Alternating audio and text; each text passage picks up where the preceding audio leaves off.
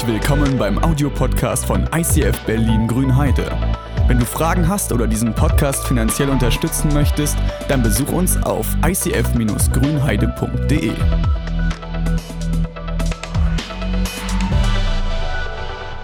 Ich habe heute ein wunderschönes, wunderschönes Thema, was sich so ganz geschmeidig anhört. Trainiere deine Autorität in der unsichtbaren Welt. Wahnsinn, oder? Das ist so ein Titel, der geht sofort rein, bleibt im Kopf und äh, ist dann dafür immer. Nee, äh, das ist tatsächlich das Thema. Trainiere deine ähm, Autorität in der unsichtbaren Welt. Und äh, das Besondere daran ist, dass jeder wahrscheinlich erstmal bei Autorität was anderes denkt, was Autorität sein kann. Ne? Manche denken an den schreienden Papa, äh, andere denken an den Chef, der Autorität hat und manche denken an Tiere, oder? Denkt ihr auch an Tiere? Wenn ich an Autorität denke, denke ich manchmal an Tiere. Ich denke zum Beispiel daran, dass äh, ein, ein Hirte oder äh, sowas hat Autorität. Ne? Der Hirtenhund hat Autorität, er pfeift die Schafe immer so zusammen und so. Ne? Aber dann gibt es ja auch andere Sachen, die haben auch Autorität. Äh, ich fand das interessant, dass zum Beispiel bei, bei Tieren, ja, wenn du nach Australien gehst, da ist kein Hirte notwendig, weil es so trocken ist. Die haben einen Brunnen. Das heißt, der Brunnen hat die Autorität. Also die Viecher gehen immer dahin. Ja? Autorität. Okay, und dann gibt es bei Autorität, äh, bei Trainiere deine Autorität in der unsichtbaren Welt ja noch die unsichtbare Welt. Und äh, was das ist, weiß man ja auch nicht so genau. Es könnte zum Beispiel Radioaktivität sein, es könnte Radio sein, es könnte die unsichtbare Welt der Gedanken sein. Du siehst ja auch nicht, was ich denke. Ne? Du hörst ja nur, was ich sage, aber du siehst nicht, was ich denke. Bei den Christen ist es oft so, wenn sie von unsichtbarer Welt hören, dann denken die gleich an irgendwelche Kämpfe. Das ist manchmal so ein bisschen Science-Fiction-mäßig, wie das so beschrieben ist, dass da so Engel sind und dann sind noch Dämonen und dann ist da noch ein Teufel und Gott kann man auch nicht sehen, das ist auch irgendwie unsichtbar und dann, und dann kämpfen die miteinander und rangeln umeinander und da gibt es so Comics und die haben das schon versucht, so bildlich darzustellen, wie jemand versucht, eine Entscheidung zu treffen und dann hat er auf der einen Seite so ein Teufelchen und der redet und auf der anderen Seite so ein Engelchen und der redet. Also unsichtbare Welt, irgendwie so ein Ding, was so sich bewegt zwischen Wirklichkeit und, und Unwirklichkeit, zwischen spürbar und nicht spürbar. Also es ist irgendwie was, was man nicht so richtig bereden kann. Ich habe mir trotzdem die Mühe gemacht, um das herauszufinden, wie das mit dem Reden darüber ist, indem ich mal einfach das, das Erste, wenn ich so Christen gefragt habe, was, und was denkst du, wenn du unsichtbare Welt hörst, dann haben die halt so der erste Assoziation Dämonen, Teufel und so, ne, so unsichtbare Welt. Also habe ich das mal äh, einfach mal so einen kleinen Ausflug über die Bibel und über den Satan. Ja? ja wir predigen heute über den Satan. Brrr. Satan. Äh, Satan, ich weiß nicht, äh, der kommt gar nicht so oft vor in der Bibel, wie du dir wahrscheinlich gedacht hast. Also in der Tora, das sind die fünf Bücher Mose, ja, das sind die ersten, das sind die grundlegenden, also auf dem Ding, ja, was dort auf dem, auf dem Fundament sozusagen dem, von dem Rest der Bibel, ja, kommt Satan zum Beispiel gar nicht vor. Überhaupt nicht. Und auch interessant, Satan hat eigentlich, also das äh, Hebräisch, ja, ist, äh, aus dem Hebräischen und die Hebräer, wenn du die hebräische Schrift lesen kannst, äh, dann weißt du, dass die nur Konsonanten aufschreiben und nicht Vokale. Also es äh, fehlt immer das A, E, I, O, U, das kommt gar nicht vor. Wenn jemand, wenn Hebräer Leben schreibt, dann schreibt er halt L, B, N. Und du kannst ja später, wenn du die Schrift siehst, dann aussuchen, ob das Leben, Loben, Laben oder was auch immer das sein soll. Ne? Das ist die perfekte Schrift für eine Verheißung, man weiß nie genau, was gemeint ist. Du hast also Satan und die Kürzel davon sind STN. Das ist der Wortstamm, STN. Und das ist der Wortstamm für nicht einfach nur irgendeinen Namen wie Satan, sondern meint eigentlich ganz profan der Ankläger. Ankläger. Da ist jetzt erstmal überhaupt nichts Übernatürliches dran, sondern da kommt einer und sagt dir, du hast einen Fehler gemacht, du hast einen Fehler gemacht, einen Fehler, einen Fehler, einen Fehler, einen Fehler. Der klagt dich an. Oder jemand, der sagt, du hast mein, bist mit deinem Auto über meinen Fuß gefahren, der ist jetzt blau, ich klage dich an. Ist ein Ankläger. Ne? Also einer, der immer dich mit Dreck beschweißt. STN. Guck mal, ich habe eine schöne Statistik. Sieht man das überhaupt auf dem Ding? Ja, nein, nicht die Statistik. Ein weiter, ein weiter. Oh, ich habe gehofft, dass man es ein bisschen sieht. Also das ist jetzt die Anzahl, wie oft Satan in der Bibel erwähnt wird. Ja? Also da kommt jetzt da kommt jetzt, äh, das ist jetzt Satan und Teufel zusammengenommen. Also ich habe sozusagen eine Konkordanz. Das ist eine Suchmaschine für die Bibel. Ich nehme die Suchmaschine, die Konkordanz für die Bibel, gebe oben Satan ein und dann spuckt es mir aus, wie oft und an welchen Stellen das vorkommt. Und dann gebe ich Teufel ein und gucke mal, wie oft das hochkommt und wie oft das in der Bibel erwähnt wird. Und das hier ist sozusagen die Statistik. Ihr seht den ganzen unteren Bereich. Auf der linken Seite fängt es an. Äh, dort sind die erst, äh, erste Buch Mose und dann folgen die ganzen 66 Bücher des Alten und des Neuen Testaments, also die ganze evangelische Bibel sozusagen bis da hinten. Da ist Offenbarung. Und immer wenn das Wörtchen Satan vorkommt, habe ich einen kleinen Punkt gesetzt. Also ihr seht, wenn ihr jetzt die Striche zählt, wie oft das vorkommt, also am Anfang spielt er überhaupt keine Rolle. Gar keine. In den fünf Büchern Moses ist der nicht drin. Und dann kommt er mal einmal vor. Das ist so ein großer Balken, aber es meint eigentlich nicht, dass der oft vorkommt. Ne? Da dieser riesige Ausschlag, das ist das Hiob-Buch. Da wird so mal richtig über ihn geredet. Ne? Da kommt er gleich, ich glaube, der, der Riesenausschlag ist 13 Mal, dass Satan vorkommt. Und dann wird er wieder nicht mehr beredet. Und dann kommt noch mal so ein bisschen ein kleiner Zipfel und dann die beiden Ausschläge, die ihr da seht, das sind dann die Evangelien. Also da wird geredet über Jesus, was er gemacht hat. Und dort findet ihr, das sind deswegen so große Ausschläge, weil dort einmal geschrieben steht, dass Jesus selber in Versuchung geraten ist, weil der Satan ihn verfolgt hat. Und dann ist er in die Wüste gegangen. Und die zweite Stelle, bei der sie sich so richtig über den Satan auslassen, ist, als ein paar theologisch Gelehrte, so Gottkenner zu Jesus sagen und sagen, ey, die Wunder, die du tust, die tust du nur, weil du der Chef vom Satan bist. Also zwei große Diskussionsstränge, ein, also ein großer Diskussionsstrang und ein Erlebnis in den beiden Evangelien, deswegen sind da diese Ausschläge. Ne? Ja, und dann kommt es halt in den evangelischen Briefen nochmal vor und in der Offenbarung noch ein paar. Aber sonst, hm. guckt euch mal an, wie viel das ist. Wenn ich jetzt Satan und Teufel zusammennehme, und das zusammenzähle mit meiner Konkordanz, wie oft kommt dieser Name und der Teufel, ja, Satan und Teufel, wie oft kommt das in der Bibel vor? Was würdest du raten? Klick mal weiter. 49 Mal. 49 Mal kommt der in der Bibel vor. Mit wie viele Gespräche hast du schon mit Christen über, über Teufel und Satan und so geredet? Noch nie, noch nie, er noch nie. Okay, guck mal, äh, wir gehen mal weiter. Ich habe nicht nur zusammengezählt, wie oft, äh, wie oft der Satan und der Teufel vorkommen. Ich habe mal gezählt, einfach nur mal auch wieder in meine Suchmaschine Herr eingegeben, aber der Herr als der Herr Gott, ja, und zwar wieder in der Bibel durchsucht. Herr, Herr, ja, aber ohne das Suchwort Gott und ohne das Suchwort Jesus kommt 4124 Mal vor. Und wenn ich jetzt auch noch dazu rechne, also ich habe ja bei Satan habe ich ja nicht nur den Satan genommen, sondern habe ich auch noch einen Teufel genommen. Ne? So die beiden Hauptdinger da überhaupt. Ne? Also nehme ich auch bei den christlichen Sachen hier mal die Hauptdinger. Ich nehme jetzt mal Herr und Gott und Jesus und zähle mal, wie oft das vorkommt. Das kommt 8087 Mal vor in der Bibel. 49 zu 8008, äh, 8, zu 8087 Mal. Merkt ihr das Verhältnis? Also der Satan scheint in der Bibel keine Rolle zu spielen, oder? Und jetzt kann man sagen, naja, ist, aber wie ist denn das? Der Satan kommt zwar in den fünf Büchern Mose nicht vor, aber doch, doch, doch, warte mal. Da war doch die Story mit der Schöpfung. Und bei der Schöpfung, da gibt es ja im Garten Eden die Schlange. Eine Schlange. Und ich finde das total, also ich liebe diese Schöpfungsgeschichte. Ihr merkt das ja, ich bringe die fast immer irgendwo mit rein. Diese Schöpfungsgeschichte, ja, ich finde das so, Wahnsinn. Äh, diese, also jeder, jedes einzelne Wort von dem Ding hat ein Gewicht, dass man es nicht tragen kann. Ja? Und da, da steht halt das Wörtchen Schlange. Im Garten Eden ist eine Schlange und die verführt die Eva. Ja? Warum eigentlich die Schlange? Also Satan steht da gar nicht. Aber die Schlange, die Schlange. Ich habe hier eine Schlange. Ich glaube, die liegt auf eurem Sitz. Kann das sein? Ach, die brauche ich. Ja, guck mal, hier, ich habe so eine Schlange hier. Warum kommt in der Garten Eden-Geschichte die Schlange vor? Vielleicht, weil es einfach eine Schlange war, ja. Aber manchmal habe ich doch den Eindruck, die Dinge, die dort passieren, haben auch einen Sinn, warum die passieren und wie die passieren. Es hätte auch ein Hirsch sein können, aber es ist die Schlange. Weißt du was, die Schlange, das ist so ein Meister im Versteckspielen. Ne? Wenn die irgendwo liegt, man sieht sie ganz, ganz schlecht. So eine Schlange, die greift aus dem Hinterhalt an, ne? die wartet, bis du vorbei bist und dann schnappt sie zu. Wenn es keine Würgeschlange ist, die sich so um mich rumwickelt und nur wartet, dass ich ausatme, um dann dichter zusammenzuziehen, damit ich nicht mehr einatmen kann. Wenn es keine Würgeschlange ist, dann hast du bei einer, bei einer Schlange, wenn die dich angreift, nicht mal eine richtige mechanische Wirkung. Also mechanisch.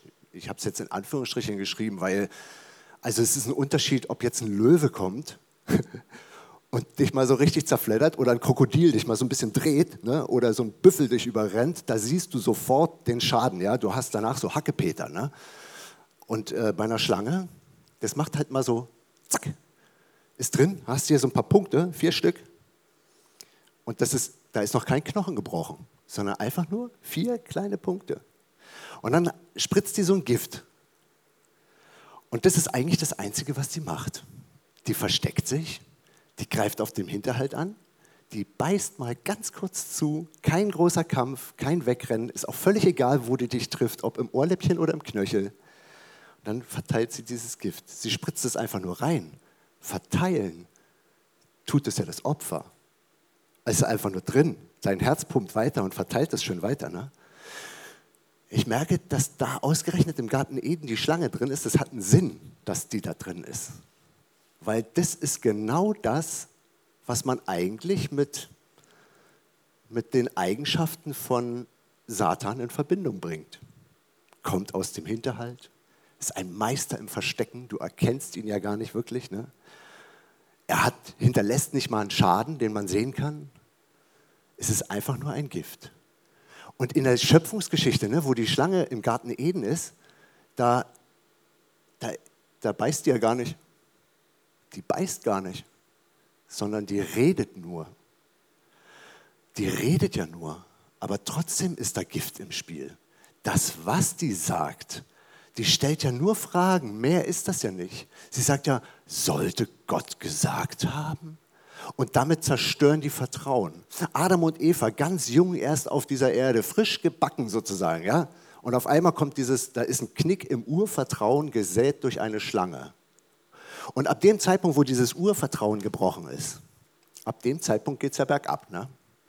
Ich habe mal geguckt in der Wikipedia, einfach nur mal so rübergeflogen. Ich habe jetzt keine, keine, keine wissenschaftlichen Abhandlungen darüber gelesen, aber manchmal reicht es ja auch, was die Wikipedia dazu schreibt. Ne? Hier die Wikipedia, sie schreibt zum Urvertrauen, äh, wer ein Urvertrauen in frühester Kindheit bekommen hat, ja, wenn du so ein kleiner, winziger kleiner Zwerg bist und dein Papa hat dich halt nie fallen lassen und deine Kinder und deine Mutter hat auch ähm, dich immer gefüttert und dich nie weggesperrt, wenn du geschrien hast, weil das dir jetzt stresst, weil du streist oder sowas, ne?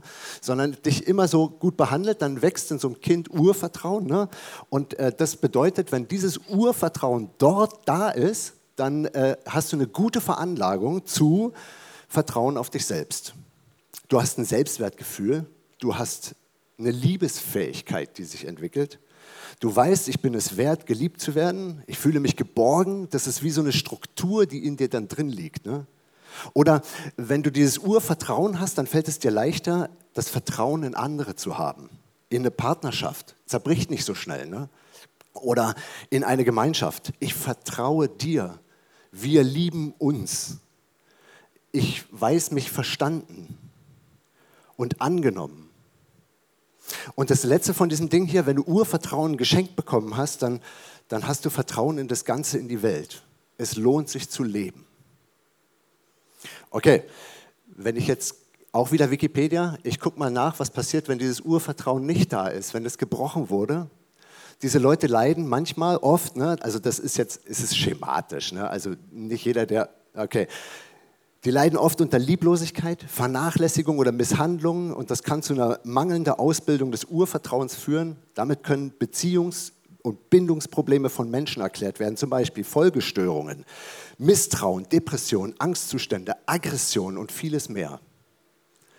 Das bedeutet, wenn die Schlange einfach nur Vertrauen bricht, dann tut sie ja also ein Vertrauensbruch hört sich ja erstmal nicht so wild an, ne? aber wenn du dir die Folgen reinziehst, sagst, okay, das ist ein Gift, das ist echt ein Gift, das zieht sich durch die ganze Menschheit. Ich kann dir nicht mehr vertrauen.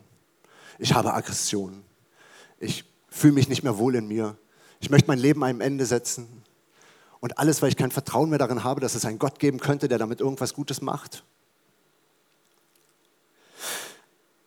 Der Satan. In der israelischen Rechtsprechung ist es der Ankläger, der Staatsanwalt, der die Vergehen der Beschuldigten aufzählt. wie bringe ich denn das jetzt eigentlich zusammen? Du hast auf der einen Seite die Schlange, die ein Gift spritzt. Und ich glaube, jeder von uns kennt dieses Gift, was da drin ist. So ein Gift, was, was einfach wirkt. Und vielleicht auch dir das schwer macht, an Gott zu glauben oder einem Menschen Vertrauen zu schenken. Und dann kommt der Satan und klagt dich ständig an. Du hast einen Fehler gemacht. Du hast einen Fehler gemacht. Du hast einen Fehler gemacht. Ist das eine Charaktereigenschaft? Oder du hast, es gibt auch im Neuen Testament, da wird dann der Teufel aufgeführt. Ja, der Teufel, der hat ein Wort, das hört sich an wie ein Spielzeug, ein Diabolos. Ja, das ist so das griechische Wort. Ne? Diabolos, das sind zwei Wörter, die da zusammengefasst sind. Das eine heißt durch, also es ist ein Durcheinander und ein Werfen, ja, Durcheinanderbringer. Es ist der Durcheinanderbringer. Es ist, äh, wenn du es übersetzt, es ist der Durcheinanderbringer, der Ankläger, der Verleumder, der Widersacher. Das sind die beiden Titel von dem Bösen, was in der Bibel irgendwie mal personifiziert wurde. Aber es ist schon merkwürdig. Wisst ihr was? Es gibt so Momente, in denen merke ich, dass ich, dass ich genau darunter leide. Ich leide ganz genau unter diesen, unter diesen Dingen. Ich merke, dass, dass es so Momente gibt, in denen bin ich ganz durcheinander. Ich bin total durcheinander, was Beziehungen angeht. Ich bin total durcheinander, was mich selber angeht. Wisst ihr was, ich leide manchmal darunter, dass es Anklagen gibt. Dass es Menschen gibt, die ich vielleicht nicht mal gefragt habe, aber die werten mich aus. Ich, ich stehe dann wie im, wie im Verkauf, weißt du, so, so stehst im Regal und die Leute beurteilen dich und sagen, mm, ah, mm. oder ich klage mich selber an. Kennst du das? Dich selber anklagen? Dich selber anklagen und sagen, du bist Mist, das hast du schlecht gemacht. was ist eigentlich, wenn das genau das ist, was die unsichtbare Welt manchmal ausmacht? Weißt du, die unsichtbare Welt, das, was du nicht siehst. Du siehst bei den anderen ja nur das Verhalten, aber das, was es ausgelöst hat, das siehst du ja nicht. Was ist, wenn es in der unsichtbaren Welt tatsächlich so etwas gibt, was sich, was sich, was sich manifestiert in dir, was dich, was dich komisch macht, was dich krank macht, was dich, was dich so wirken lässt, als seist du verflucht, verdammt, als würdest du Entscheidungen treffen, die gar nicht aus dir herausgekommen sind. So Marotten, die du dir nicht ausgesucht hast, Charakterzüge, die du schon immer blöd fandest und wo immer jemand einen Finger rauflegt und sagt, das ist schlecht, das ist schlecht, das ist schlecht und du verurteilst dich selbst. Und woher kommt das? Unsichtbare Welt, die unsichtbare Welt. Jesus hat, ist seinen Jüngern begegnet und hat, äh, hat, ihn, hat mit ihnen auch über diese unsichtbare Welt geredet, beziehungsweise die haben Erfahrungen gemacht in der unsichtbaren Welt. 72 Leute sind bei Jesus in der Nähe gewesen und Jesus hat zu ihnen gesagt, wisst ihr was, ihr lieben 72, ich sende euch jetzt paarweise aus. Also ihr geht immer zu zweit und ihr erlebt mal so ein richtiges Abenteuer. Ihr geht jetzt mal in diese Häuser hier ringsrum und dann erzählt ihr den Leuten etwas Gutes, ihr segnet sie und ihr redet mit ihnen über Gott und ihr, ihr beschenkt sie mit eurer Weisheit. Und dann sind die 72 losgegangen lang pärchenweise, ne? und dann kommen die wieder, nach dem ganzen Tag, kommen die dann wieder und dann sagen die in Lukas 10, ich lese das mal original vor, die 72 aber kamen zurück, voll Freude und sprachen, Herr, auch die Dämonen sind uns untertan in deinem Namen. Jesus aber sprach zu ihm, ich sah den Satan vom Himmel fallen wie ein Blitz. Seht mal, ich habe euch Macht gegeben zu treten auf Schlangen und Skorpione und Macht über alle Gewalt des Feindes und nichts wird euch schaden. Doch darüber freut euch nicht, dass euch die Geister untertan sind. Freut euch aber, dass eure Namen im Himmel geschrieben sind. Ey, wenn du mit diesem Jesus unterwegs bist, ja, mit diesem Jesus unterwegs bist, dann kann das sein, dass du die gleichen Erfahrungen machst wie diese 72. Dass du merkst, da ist ein Gift in dir drin. Und das ist so mächtig, dieses Gift ist so mächtig und diese Einflüsterungen sind so mächtig, dass sie deine Biografie verändern können. Ich habe hier noch eine Bibelstelle und die steht auch in der Schöpfungsgeschichte. Die muss ich euch auch vorlesen. 1. Mose 3, Vers 15. Das ist kurz nach dem ersten Biss dieser Schlange. Und ich will Feindschaft setzen zwischen dir und der Frau und zwischen deinem Samen und ihren Samen. Er wird dir den Kopf zertreten und du wirst ihn in die Ferse stechen. Das ist eine Prophezeiung, die Gott selbst gemacht hat. Eine Prophezeiung. Ich lese die nochmal. Und ich will Feindschaft setzen, das sagt Gott zu der Schlange. ich will Feindschaft setzen zwischen dir und der Frau. Mit der Frau ist Eva gemeint. Und zwischen deinem Samen und ihrem Samen. Die Frau hat natürlich keinen Samen, das hat der Mann, aber es geht um die Nachkommenschaft. Ich will Feindschaft setzen zwischen der Schlange und der Frau und zwischen dem Nachkommen der Schlange und zwischen dem Nachkommen der Frau. Und der Nachkomme der Frau, er wird dir den Kopf zertreten und du wirst ihn in die Ferse stechen. Das ist, das ist dieser, dieser Moment. Er wird dir den Kopf zertreten. Wisst ihr, was Jesus gemacht hat? Jesus hat genau das gemacht. Wisst ihr, diese ganzen komischen Anklagen, die alle so in der Luft schweben und existieren. Diese, diese Anklagen, das Durcheinanderbringen, das Verteufeltsein, das Verfluchtsein, das sich so fühlen, als sei man besessen, wenn du wieder ausrastest, dich streiten möchtest, wenn du dir vorgenommen hast, morgen werde ich ganz lieb sein und das passiert aber nicht, weil du schon wieder über deinen Charakter nicht rüberkommst. Schon wieder bricht es aus dir raus, deine alten Marotten, deine alten Verhaltensweisen, die du zu, zu Silvester hast du dir noch gesagt, das mache ich nie wieder und dann bricht es und bricht es und bricht es raus und du kotzt dich schon fast selber an und irgendjemand flüstert dir auch noch ein, du bist nichts wert, denn du hast es nicht geschafft, über deinen Charakter hinaus zu wachsen, du bist schlecht schlecht, du bist schlecht, du bist schlecht. Weißt du, dieses ganze Gift, was dir das Vertrauen in einen guten Gott nimmt, wenn du dann dastehst und sagst, ich habe schon wieder versagt, in die gleiche Falle getreten und nochmal und nochmal und nochmal das Gleiche. Und dann passiert dir das und passiert dir das und du warst schon wieder gemein zu deiner Frau. Und, und weißt du, dieses Gift, ne? Bei Jesus ist das auch passiert. Bei Jesus sind sie auch hingegangen und haben ihm gesagt, weißt du was, Jesus, du lügst. Jesus, du bist der Größte von diesem Satan. Du bist, du, du bist der Satan persönlich. Du bist einer von den ganz schlimmen Losern. Du möchtest unsere Politik auseinandernehmen. Sie haben ihm alles an den Hals gehangen. Und das hat sich bei ihm auch reingefressen, wie so ein Gift. Das war jedes Ding war so ein Stich in sein Herz. Ne? Und dann benimmt er sich aber wie, er benimmt sich ganz anders. Er ist nicht so schamerfüllt. So, weißt du, dieses, diese, diese Urgeschichte mit Adam und Eva, wo sie das, die, dann erst kommt der Ehestreit rein und dann schämen sie sich und dann müssen sie sich so verstecken, weil sie ah, feststellen, dass sie nackend sind und so. Und Jesus hat sich für nichts geschämt. Er hat sich nicht für Petrus, nicht für Johannes, nicht für Lukas geschämt. Ja, Lukas ist Quatsch, aber er hat sich nicht für diese Leute geschämt und er hat sich auch nicht für sein Verhalten geschämt. Er war einfach da und hat diese Stiche ausgehalten und er hat sie ausgehalten und ausgehalten. Und es ist tatsächlich so, die gleiche Schlange, die dich beißt, die gleiche Schlange, die dir sagt, du bist verflucht, du bist besessen, Dämonen, du bist selber ein Dämon. Diese gleichen Dinge, die hat Jesus getroffen und daran ist er krepiert. Ist zum Schluss gestorben und dann stand er wieder auf und dann, und in dem Moment, in dem er aufstand, da war dieses, dieser Moment, in dem die Schlange hat ihm vielleicht in die Ferse gebissen, aber er hat ihr den Kopf zertreten.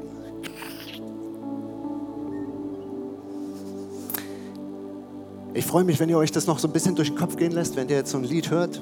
Und dann erzähle ich euch, was passieren kann, wenn dieser Jesus seine Kraft mit dir teilt und dir hilft dabei, deine ganz persönlichen Dämonen, deine Teufel, die um dich herum schweben und dir dein Leben zur Hölle machen, wie du mit seiner Hilfe genau das Gleiche tun kannst, Shape, ne? wie du anfangen kannst, mit seiner Hilfe dein Leben zu formen diese niedliche, das ist keine niedliche, diese Schlange, was hier eigentlich etwas sehr Böses symbolisiert. Ne? Und dieser Schlange, der bist du ja auch schon ein paar Mal begegnet in deinem Leben, immer wenn du dir vorgenommen hast, du nimmst jetzt keine Drogen mehr und dann ist es doch passiert und so. Ne? Du hast auch gemerkt, dieses Gift, was irgendwie in dein Leben reingekommen ist, was dich vielleicht irgendwann gebissen hat, hat angefangen, dich zu zerstören, hat angefangen, dich auseinanderzunehmen. Weißt du, dieses, dieses Ding ist eigentlich der Trick bei der ganzen Sache, bei, dieser, bei der Sache, wie kriegst du dieses Gift tot, ist halt eigentlich nur noch im Get Free zu erreichen. Und ich nenne es mal Buße. ICF nennt das halt Get Free. Ne? Du kannst, musst unbedingt dich mal beim Get Free anmelden. Wir bieten, so, bieten so Momente, in denen du lernen kannst, all das, was in deinem Leben sich an Schuld oder, oder an Verhaltensmustern so, sich so manifestiert hat in dir, wo du gemerkt hast, da kannst du vielleicht nicht mal was für. Das ist so mit dir dabei. Das ist dieses Gift, dieses Urvertrauen, was in dich und die Welt so in dich reinfloss. Und das hat dich irgendwie verseucht von innen und so. Ne? Und wie wirst du das wieder los, wenn es da drin ist? Wie wirst du das wieder los? Wenn du merkst, du bist vergiftet, du, bist, du, du trägst die Hölle in dir selbst, du, du bist dein eigener Teufel und irgendwie merkst du, er, er, er regiert in dir. Das ist gar nicht Gott, der dich führt, sondern irgendwas, ah, du bist verklemmt und, und, und schamerfüllt und ah, wie wirst du das wieder los? Und die Bibel spricht halt darüber, dass Jesus, Jesus ist halt an diesem auch an diesem Schlangenbiss gestorben, aber dann ist er halt wieder auferstanden und hat dann gesagt, ey, wisst ihr was, diese, diese Power, diese Energie, die, mit der ich aus dem Grab gekommen bin, ich habe dieses Gift unwirksam gemacht. Es hat mich tatsächlich erst umgebracht, aber dann bin ich auferstanden und es, es hat nicht mehr die Kraft. Diese Schlange hat keine Kraft mehr. Das ist, das ist besiegt. Und wie gehst du jetzt damit um, wenn du weißt, das ist besiegt? Dein, deine schlechten Verhaltensmuster sind besiegt in Gottes Augen. In deinen vielleicht nicht, weil sie immer wieder hochkommen, aber in seinen Augen ist das besiegt. Und wie lebst du als jemand, der besiegt wurde von Gott? Du kannst doch nur so besiegt werden mit diesen vier Zeichen. Gott sagt, ey, ich liebe dich. Und das Einzige, das, es geht in der gesamten Bibel nur noch um Glaube. Glaub mal, dass du geliebt wurdest. Und zwar von Anfang bis Ende. Mit dem Gift, was in dir drin ist. Mensch, das lässt sich doch viel besser ertragen. Mensch, wenn du weißt, du wurdest geliebt, weißt du, dann, dann, hast du so ein, dann hast du so einen Punkt, bei dem du weißt, ich bin schon wieder in alte Verhaltensmuster gefallen, schon wieder hat sich irgendein Gift in mir ausgebreitet, schon wieder war dieser Teufel in mir und hat die Gewalt übernommen und dann weißt du aber, ey, dieses Vertrauen ist da. Und zwar Gott vertraut in mich und ich kann nochmal anfangen und nochmal anfangen und weißt du, da hast du dieses, dieses Ding, wo der, wo der Abzweig, ne? Weißt du, jedes Mal, wenn du wieder merkst, da hat irgendwas in deinem Leben, bist du selbst, ist es irgendeine unsichtbare Sache, die sich um dich herum gibt, ja, hat es wieder zugeschlagen. Ey, dann mach diesen Abzweig. Sag, ey Gott, weißt du was, jetzt ist es mir schon wieder passiert. Ich habe schon wieder gekifft. Ich wollte damit aufhören. Und dann Sag's ihm immer und immer wieder. Stell die eine Realität gegen die andere. Wenn die eine Realität dich angreift, dann sprich von der Realität, die dich freispricht. Weißt du, und dann hast du so ein, so ein Kreuz, ne, an dem Jesus da krepiert ist und dann hing er da und hat, ist, ist einfach vor sich hin gestorben, weil er genau unter diesen gleichen Bissen gelitten hat. Er war der Einzige, der, der, der rein war, aber, aber man hat ihn ja trotzdem gebissen. Man hat, er hat ja trotzdem gespürt, dieses Gift auf dieser Welt, aber er hat es besiegt. Und da hing er da und jetzt sagt er dir, ey, weißt du was, meinen Sieg, den teile ich mit dir. Ich gebe dir etwas von dem, was, was, was mich hat das überleben lassen. Ich gebe dir Autorität. Ich gebe dir Autorität über deine, über deine Marotten. Und das letzte, dieser Anker, ne, mach dich fest. Mach dich fest an ihm. Das sind die Tricks, wie man den Schlangenbiss bewältigt. Also, falls du das nächste Mal wieder zu einem Teufel werden willst, wieder zu einem Satan werden willst, wenn du dich wieder auffüllen möchtest wie der letzte Bock mit deinen Hörnern, dann ähm, erinnere dich an diese vier Zeichen, erinnere dich an diese Schlange und dann merke, dass das, was dich gerade umtreibt, sowas ist wie eine unsichtbare Macht. Irgendeine Macht, die schon seit Urzeiten bekannt ist, wo niemand genau weiß, was das ist. Aber trenne dich davon. Sag, nein, ich will das jetzt nicht. Ich möchte nicht cholerisch ausrasten ich möchte heute nicht fremdgehen. Ich möchte mir heute für meine Frau keine Pornos angucken, weil die sich damit wertvoller fühlt. Ich möchte meinen Chef heute nicht bestehlen. Ich möchte, dann sprich das aus, bring es zu Gott in Form von einem Gebet und dann vertraue, da, vertrau, vertraue darauf, dass es weg ist. Forme, forme, shape, forme dein Leben. Ich werde ein Gebet sprechen. Herr Jesus Christus, ich danke dir für all die Menschen, die jetzt hier drin sitzen. Und ich danke dir, dass du alle berührst, die hier drin sind. Und Jesus, wir sind alle in einem Boot, nicht nur in einem Raum und nicht nur alle gemeinsam in der Corona-Zeit, sondern wir, wir leiden darunter, dass etwas mit uns passiert, was uns irgendwie zerquetschen zu nichts und schlecht machen möchte. Aber wir sind nicht schlecht, denn du sprichst was anderes über uns aus. Und ich bitte dich, dass du statt der Stimmen, die uns sagen, dass wir schlecht sind, deine Stimme noch lauter wird, die uns zuschreit, du bist gut, du bist geliebt, du bist es wert. Bitte schenke uns diese Momente, in denen wir das genießen können, dass du durch uns durchdringst und deine Kraft nimmst. Bitte, Jesus, shape us. Amen.